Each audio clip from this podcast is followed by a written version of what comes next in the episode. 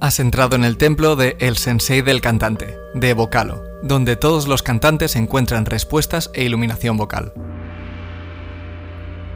Visítanos en vocalo.es. Estás escuchando el episodio número 115. Soy Carlos. Lo he visto muchas veces. Una persona que dice que estudia canto desde hace muchos años, pero no avanza con su voz. Algunos dicen que han mejorado un poco, pero que ahora están estancados otros dicen que están igual que cuando empezaron, otros que están peor. Existe una cosa en común con todos estos estudiantes de canto frustrados, y es que realmente no están estudiando canto.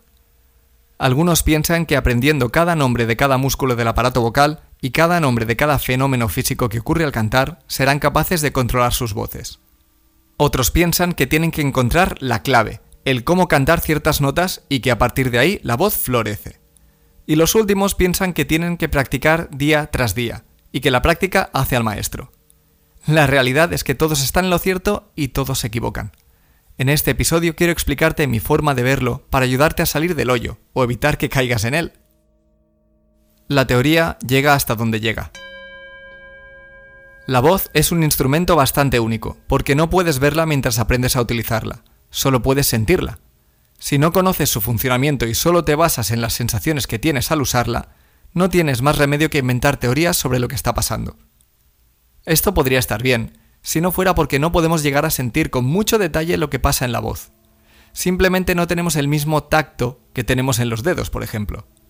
Por culpa de esto, te harás ideas muy equivocadas de lo que realmente está pasando en tu voz, lo que te va a llevar a utilizarla incorrectamente, Conocer un poco de teoría sobre la voz es importante para evitar este tipo de cosas, pero llega un punto en el que por mucho que sepas cómo funciona la voz, de nada te sirve para aprender a utilizarla mejor. Tienes que tomar acción y practicar. Y no lo digo yo, lo dijo Albert Einstein. Dijo, no pasa nada hasta que algo se mueve. Einstein lo hizo en el año 1919.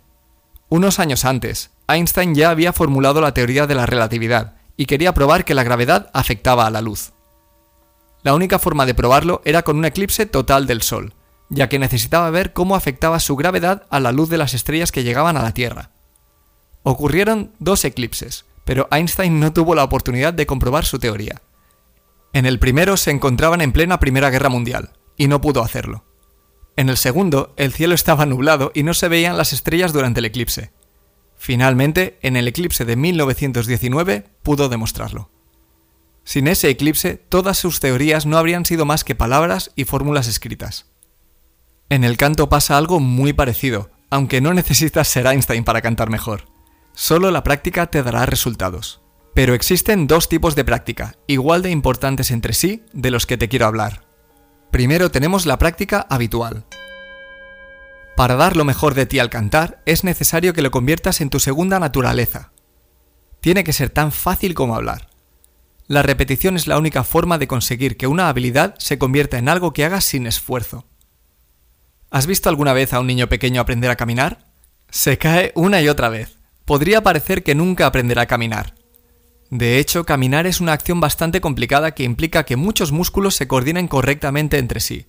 Pero te mirarán raro si le preguntas a cualquier persona que te encuentres caminando por la calle si le cuesta caminar. Caminar es fácil, ni siquiera piensas en ello cuando lo haces pero solo se llega a ese punto a base de repetir y repetir, como lo hacen los niños pequeños. No puedes pretender sacar lo mejor de tu voz si no inviertes tu tiempo y dedicación al completo. Y luego tenemos la práctica experiencial. La práctica hace al maestro, dicen, pero esto no es del todo cierto. La frase debería decir la práctica correcta hace al maestro. Un mecanógrafo que escriba solo utilizando dos dedos puede entrenar 10 horas al día, pero nunca va a escribir más rápido que otro mecanógrafo que utilice todos sus dedos y que practique dos horas al día. Si conoces la suficiente teoría acerca de la voz y tienes la disciplina para practicar todos los días durante años sin saber muy bien lo que haces, tus posibilidades de llegar a cantar mejor siguen siendo escasas. Lo sé por mi propia experiencia.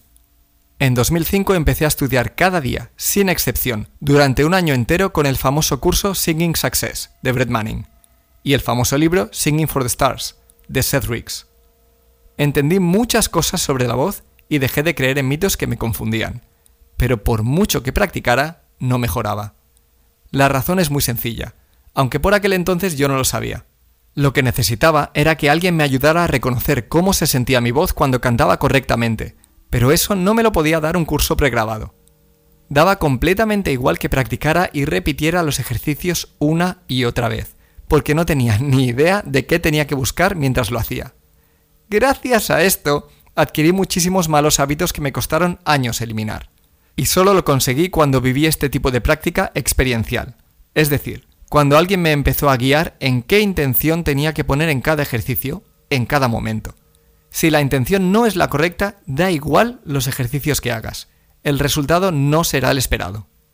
Suscríbete a este podcast en Apple Podcasts, Spotify o Google Podcasts. Si nos escuchas desde Apple Podcasts, déjanos tu opinión. Y recuerda que nos puedes visitar en vocalo.es.